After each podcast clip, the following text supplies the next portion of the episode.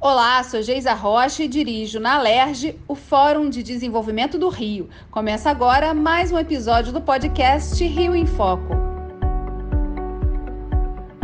O tema de hoje é inovação na prática. O Rio de Janeiro possui importantes atores que contribuem para o desenvolvimento de um ambiente inovador. Mas como tirar então a inovação do papel e torná-la realidade no Estado? E que tipos de iniciativas estão sendo desenvolvidas para que isso aconteça. Essas respostas você encontra na nossa conversa de hoje com o diretor de tecnologia da FAPERJ, Maurício Guedes. Oi, Maurício. É um prazer estar aqui com você, Geisa, e com nossos ouvintes.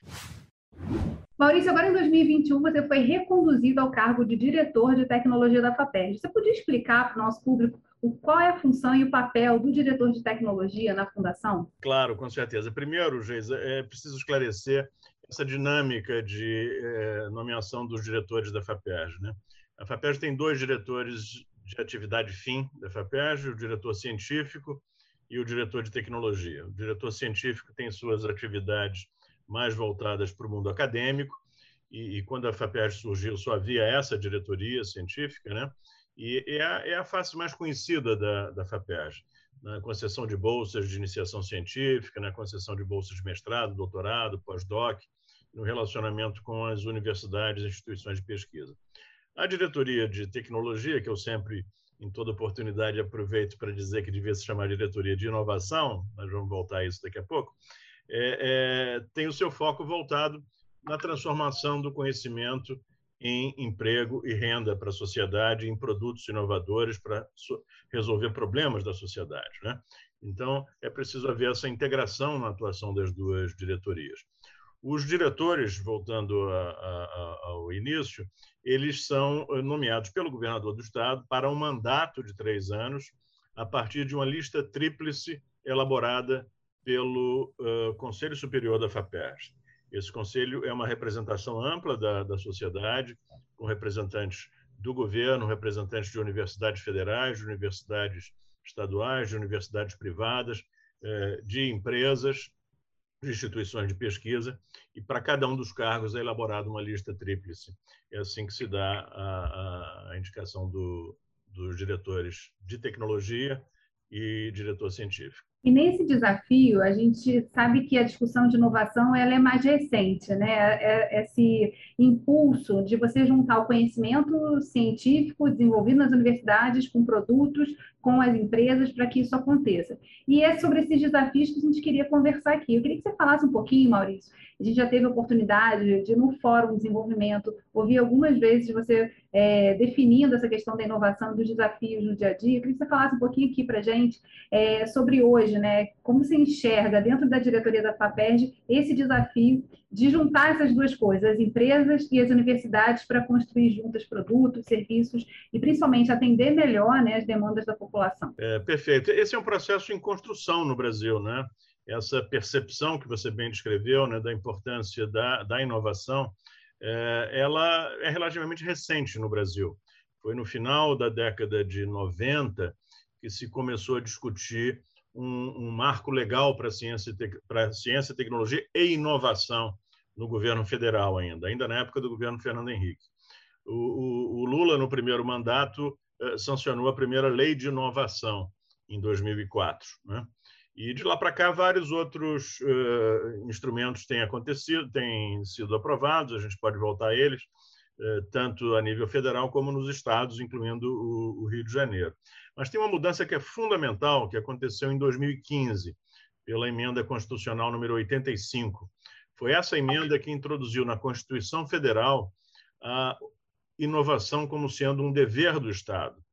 Então, eh, antes disso, bem antes disso, havia questionamentos em universidades públicas, por exemplo, se a inovação seria um, uma obrigação da universidade pública, a promoção da inovação. Agora não há dúvida todo reitor de universidade pública, todo prefeito, todo governador tem que, na, na competência das, das suas organizações, eh, promover a inovação. É uma obrigação do Estado que está consagrada no artigo 219 da Constituição Federal. Mas, além da Constituição, é claro que tem uma série de outras leis que que precisam ser modificadas. Aqui no Rio de Janeiro está tramitando na LERJ um projeto de lei de inovação que vai alterar a lei eh, atualmente vigente, que é de 2008, e esses instrumentos eh, precisam ser eh, modernizados, né? Isso acontece no mundo inteiro. E o instrumento da FAPERJ para justamente ajudar nesse meio de campo, permitir que o Estado promova de fato a inovação, são os editais. Que você falasse um pouquinho sobre a natureza né, e, o, o formato de editais que vocês lançam é, pela Diretoria de Tecnologia. É, a FAPERJ recebe, por força da Constituição do Estado do Rio de Janeiro, 2% da receita tributária líquida é, do Estado é destinado à FAPERJ para as ações de ciência, tecnologia e inovação. Então, é um dinheiro público que pertence a todos nós, cidadãos é, fluminenses, e que é transferido através de editais para instituições de pesquisa, para empresas, para pesquisadores, eh, eh, tanto pesquisadores ligados a universidades como pesquisadores ligados a empresas, para que eles desenvolvam projetos de pesquisa, desenvolvimento e inovação. Né? Eh, os editais da diretoria de tecnologia eles têm mais esse foco de fazer a conexão entre esses diferentes atores. Hoje há um consenso no mundo de que a, o processo de inovação não é um processo linear, não é uma corrida de bastão, onde o pesquisador na universidade passa o bastão para alguém que está numa empresa, que passa o bastão para uma empresa maior. Não é assim. É uma, um, uma articulação simultânea entre todos esses atores e muitos outros, uh, órgãos de governo, investidores, pequenas empresas, grandes empresas que compram muitas vezes as pequenas empresas. Então, a diretoria de tecnologia tem essa preocupação de alguns dos editais são voltados exatamente para promover essa articulação eh, entre os vários entre os vários atores e outros são eh, destinados a projetos às vezes até temáticos como aconteceu esse ano em várias ocasiões em áreas relacionadas à Covid, né? E, muitos desses editais, inclusive, são conjuntos das duas diretorias. Isso é um ponto interessante, né? A pandemia também é, acelerou esse processo de aproximação entre as universidades e as empresas, até porque para fornecer todo o conjunto de é, materiais demandados, né, numa, numa situação como a gente está vivendo, ela teve que fazer com que alguns instrumentos fossem facilitados. É, a FAPERJ atuou também nessa questão, quer dizer, você percebe que houve essa aceleração também da perspectiva da própria é, fundação? Sem dúvida nenhuma, com certeza essa foi uma área é, é que, a, FAPERJ concentrou a maior quantidade de ações e de, de recursos, né? Rapidamente, é, ainda no ano passado, foram lançados editais é, com foco na, na, no enfrentamento da, da Covid, né? Atualmente estão sendo lançados novos editais, e eu acho que essa experiência única, inimaginável da humanidade, o enfrentamento dessa, dessa pandemia com essas proporções, ela mostrou para o mundo inteiro a importância da ciência e da inovação. Né? Então, para o público entender bem, é, pesquisa é, genética, pesquisa epidemiológica, pesquisa é, com vírus, é ciência. Vacina é inovação. Né? A inovação é um produto final no mercado. E a inovação não existe sem a ciência básica. Né? A ciência básica até poderia existir sem, sem inovação, mas há um clamor da humanidade né? É, para que esse conhecimento seja é, é, transformado em, em, em, vacina, no caso, ou em medicamentos, quem sabe, um, um dia. Então, essa articulação entre as duas, entre os vários atores, é o papel fundamental da diretoria de tecnologia ou de toda a FAPERJ. O Estado do Rio possui vocações naturais, uma concentração de centros de pesquisa, conhecimento científico e tecnológico como vantagens comparativas com outros estados. Tudo isso possibilita o desenvolvimento de um ambiente inovador. Levando em consideração todos esses, esses elementos né, que seriam vantagens comparativas com outros estados, Maurício, o que a gente precisa para tornar a inovação algo mais orgânico aqui no estado do Rio de Janeiro? É, nós precisamos é, é desenvolver uma cultura para a inovação. No mundo inteiro, essa, esses fenômenos né, de, de é, é inovação é, com muita articulação entre os atores, são fenômenos localizados geograficamente. Né? O Silicon Valley, que todo mundo conhece, está é, tá localizado. Né? É, na Europa, tem regiões que são é, é reconhecidamente inovadores. É, na Ásia, a mesma coisa. No Brasil, nós temos alguns exemplos é, espetaculares. Né? Santa Rita do Sapucaí, no sul de Minas, é uma, é uma história extraordinária de uma pequena cidade que eh, entrou no mapa da inovação e uma parcela muito significativa da população de Santa Rita hoje trabalha em empresas na área de eletrônica e, e, e telecomunicações. Então, acho que o grande desafio é, é, é, a gente, no Rio de Janeiro, criar essa cultura. Nós temos, sim, como você disse, Geisa, os, os elementos, os atores no Rio de Janeiro, além dos que você citou, nós temos eh, investidores, nós temos conexões internacionais, que é um, um, um aspecto muito interessante para, regiões eh, que queiram ser inovadoras. Nós temos visibilidade internacional. Eu tive a oportunidade de estava dirigindo o Parque Tecnológico da UFRJ eh, em torno de 2010, um pouco depois, de atrair uma dúzia de centros de pesquisa de grandes corporações mundiais. Né? É, empresas como Ambev, L'Oréal, GE, Halliburton, que optaram por instalar seus centros de pesquisas no Rio de Janeiro. Né? E por que isso? Porque identificaram o Estado e a cidade do Rio como ah, um local que reúne essas, essas condições, que vão desde vocações, é, talentos, né? com certeza é, fundamental, como um ambiente, uma cidade agradável para se viver, conexões internacionais. É, então, acho que talvez esse seja o nosso grande desafio, é, num horizonte de três anos, tentar é, mudar essa cultura, né? E mudar essa cultura também no ambiente acadêmico, né? É, os nossos é, professores, os nossos pesquisadores, os nossos estudantes em todos os níveis, eles precisam é, entender que inovação não faz mal, que é, apostar na inovação não prejudica a ciência básica. Seria como haver uma disputa entre fabricantes de vacinas e, pe e pesquisadores na área é, de virologia ou ep epidemiologia. Não, não, não, existe isso, não faz nenhum sentido. Né?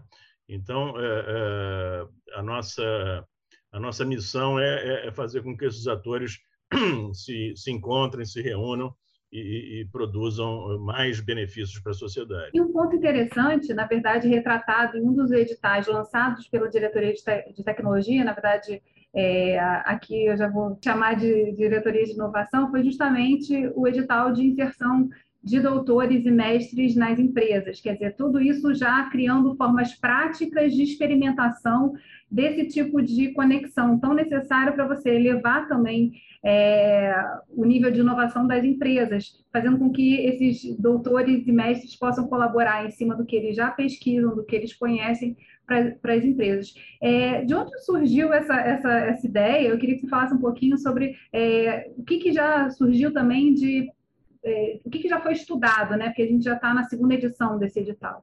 Esse edital e, e, e, mais um ou dois editais que nós lançamos, eles têm a ver com a análise que foi feita de fato sobre é, é a, a, localização dos nossos pesquisadores. O Rio de Janeiro forma por ano 2 mil doutores, é um número significativo. É, o Brasil forma 20 mil doutores por ano e, e, é interessante porque esse processo de formação de mestres e doutores tem 30 anos de existência no Brasil e, e é um programa de, de, de, Estado, porque apesar das várias mudanças de governo, esse número permanece crescentemente, a, a, a, crescendo a cada ano ao longo de todo esse período. Mas, apesar disso, nós temos muito poucos pesquisadores no Brasil. Nós temos 700 pesquisadores para cada milhão de habitantes. É, na Europa, são 3.200 pesquisadores para cada milhão de habitantes. Nos Estados Unidos, são 3.900. Na Coreia, são 6.400 pesquisadores para cada milhão de habitantes. Em Israel, são 8.300 pesquisadores para cada milhão de habitantes. No Brasil, somos 700. Então, nós temos feito um esforço grande, de longo prazo, mas é insuficiente. Precisamos continuar fazendo esse esforço. Por outro lado, no Brasil há um problema cultural, e esse precisa ser enfrentado também, que é a concentração desses pesquisadores, que são poucos, insisto, nas próprias universidades. Na cultura brasileira, o lugar de pesquisador é na universidade, enquanto no mundo, no mundo desenvolvido, o lugar de pesquisador é na empresa. Na Coreia, 80% dos pesquisadores trabalham em empresas. No Brasil, apenas 26% dos pesquisadores trabalham em, em empresas. Na China, são 62% dos pesquisadores trabalham, trabalham em empresas. Na Alemanha, são 59%, no Japão, são 74%, e no Brasil, são 26%. Então, eh, nós precisamos continuar esse esforço, onde a FAPERJ tem um papel fundamental de formação de novos pesquisadores, acelerar esse processo e, ao mesmo tempo, mostrar a todos eles, principalmente aos que estão iniciando as suas eh, carreiras, que ele pode trabalhar numa universidade ou ele pode tra trabalhar numa, numa empresa como pesquisador. Maurício, a gente estava falando do edital de inserção de doutores e mestres nas empresas. Conta um pouquinho para a gente do que, que aconteceu na primeira edição é, e o que, que ajudou também né, a impulsionar essa segunda edição, que logo, logo os resultados estarão aí começando a correr. É, o, tem a ver exatamente com essa análise que eu apresentei é, inicialmente, né, de que nós temos uma concentração é, inadequada, digamos assim, de é, é, pesquisadores no ambiente universitário. Então, nós, nós desenvolvemos é, algumas iniciativas. Uma é essa, a FAPERJ paga durante um ano um, um, uma bolsa é, para o pesquisador, deve ser um mestre ou um doutor, trabalhar numa empresa de pequeno e médio porte, até 90 milhões de reais de, de faturamento anual, é, num projeto de pesquisa, desenvolvimento e inovação. O interessante desse edital é que ele não tem um, um, foco setorial. Né? Então, nós temos empresas do setor de alimentos eh, sendo contempladas, nós temos o setor eh, de imobiliário sendo contemplado, né? além de empresas de setores mais identificados com a ciência e tecnologia, como na área de, de, de games ou de indústria farmacêutica, ou o que seja. Eh, então, inovação é importante em todos os setores, não é só nas, na, nas, eh, nos setores intensivos em, em ciência e, e, tecnologia. Um outro edital nessa linha também é o Doutor Empreendedor, é, onde nós estamos, eu costumo brincar dizendo que é uma bolsa de pós-doc, é uma bolsa de pós-doutorado, para o doutor parar de sonhar com concurso público. Né? Então, durante dois anos, a FAPERJ paga uma bolsa de pós-doutorado, igualzinha que ela paga para o o doutor continuar no laboratório acadêmico, e muitos doutores, eu diria até que a maioria, é, é, vão optar por, por, essa, por essa carreira, por essa atividade, a maioria no caso do Brasil, por questões culturais que eu apontei.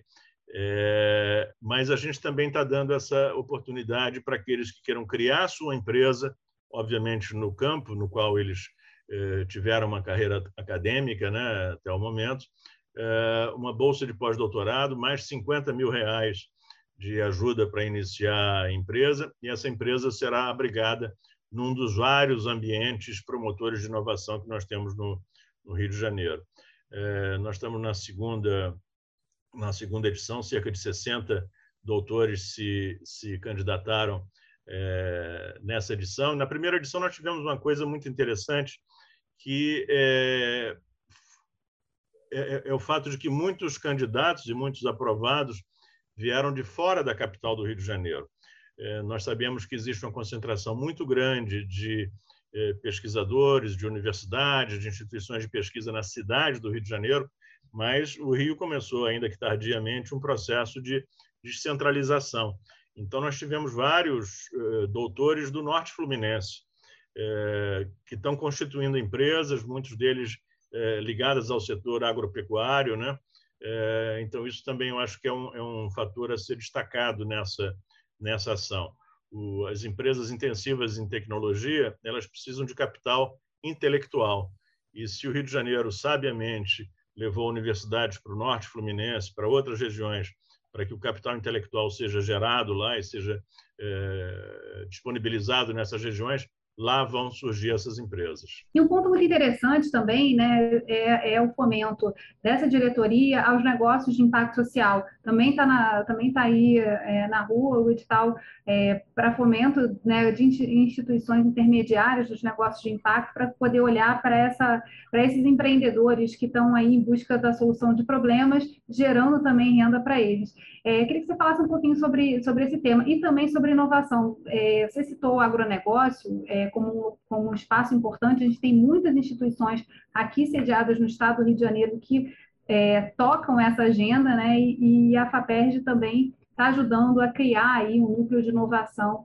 para o agronegócio, que pode ajudar muito o desenvolvimento do, do, interior do estado do Rio de Janeiro. Eu queria que você falasse sobre essas duas, esses dois movimentos é, que também é, nascem né, dessa, desse olhar para a inovação no Estado. Sim, é, é, o, os empreendimentos de impacto socioambiental são um movimento uh, que tem crescido muito no Brasil. São empreendimentos com ou sem fins lucrativos, mas que tenham explicitamente na sua missão a geração de impacto social, o impacto ambiental. É? Então, um curso de idiomas que, que utilize, que contrate como professores refugiados, por exemplo, ele tem um impacto social uh, uh, especial. Né? E ele pode ser um curso como, como outro qualquer. Né?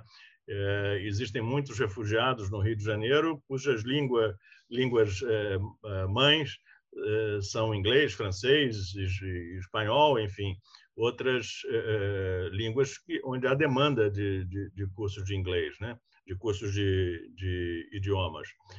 Então, a FAPERJ tem estimulado, tem incentivado tanto empreendimentos isolados, como instituições localizadas no Rio de Janeiro, cuja missão é promover esses empreendimentos de impacto socioambiental. Na edição desse ano, nós temos 60 candidatos sendo avaliados nesse, nesse momento, um número bastante bastante significativo. É, o Brasil, infelizmente, tem poucos casos de sucesso é, de repercussão internacional no campo da inovação. E certamente uma delas, talvez a mais importante no Brasil, é, é no agronegócio. É, através de pesquisas realizadas no Rio de Janeiro, lideradas pela professora Joana Doberheimer, da Embrapa eh, em seropédica e, e, da, e estudos da, da, principalmente da Federal Rural do Rio de Janeiro, eh, nós conseguimos eh, conquistar o cerrado, né? através da fixação de nitrogênio no, no solo. O, a cidade do Rio de Janeiro, aliás, a cidade não, o estado, porque seropédica não é mais no município, né? mas aqui em torno da capital, nós temos três unidades da Embrapa nós temos Embrapa Alimentos, nós temos Embrapa Solos e Embrapa, é, é, essa que está em, em Seropédica. Né? Agrobiologia. Agrobiologia. Agrobiologia, indústria de alimentos e a solos. E solos. E aqui na Embrapa Solos está sendo criado um polo de tecnologia do agronegócio, que vai ser exatamente um, um hub é, de referência para a inovação no mundo do agronegócio mobilizando toda a, a, a rede da, da, Embrapa, toda a capacidade de pesquisa do, do, do Rio de Janeiro na, na, na, em áreas relacionadas com o agronegócio. E agronegócio hoje é Big Data, é a internet das coisas, além dos setores tradicionais, né? É, é genética, é, é, é, internet das coisas, é robótica, né? é, drones. Né? Então, o Rio de Janeiro tem muita competência que pode ser é, é, articulada para fortalecer a nossa atividade econômica no, no agronegócio. Então, eu acho que a, a, a superação da crise no Rio de Janeiro e o retorno à economia pós-pandemia no Rio de Janeiro tem tudo para estar associada à inovação, à ciência e à tecnologia. E você colocou de uma forma muito interessante, né? Não como se fossem opostos, mas complementares. A ciência, ela não, ela, ela impulsiona a inovação e a inovação não vive sem a ciência. Então, quanto mais integrados também essas duas áreas aí estiverem, mais a gente tem a capacidade de uni-las, né? Nessa perspectiva de futuro que o Estado do Rio de Janeiro tanto precisa construir.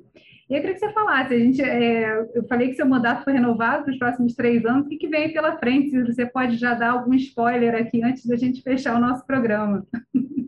É, eu espero, daqui a três anos, deixar um legado para a FAPERJ, para o Estado do Rio de Janeiro, né? se possível, na, na, na demonstração para a sociedade né? É, da importância da inovação. Isso trazer um, um impacto cultural é, na nossa sociedade. Né? É, em cidades como Santa Rita do Sapucaí, que eu mencionei, ou São José dos Campos também, qualquer cidadão nessa cidade sabe que ciência, tecnologia e inovação tem a ver com a qualidade de vida dele, com a geração de emprego, né? Ele conhece alguém que trabalha em alguma empresa na, na, naquele setor. O mesmo começa a acontecer em Recife com, com o Porto Digital e acontece em várias regiões no mundo inteiro. Então, eu acho que o Rio de Janeiro tem algumas concentrações é, onde isso pode acontecer.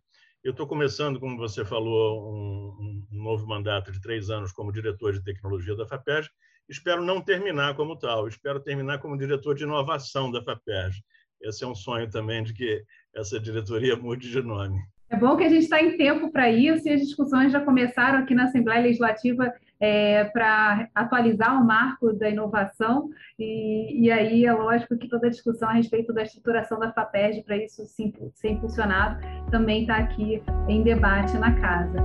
Nosso podcast está chegando ao fim. Obrigada, Maurício, pela sua participação aqui com a gente. E aí, gostou? Então compartilha com os amigos. Semana que vem temos mais um episódio do Rio em Foco e eu espero vocês.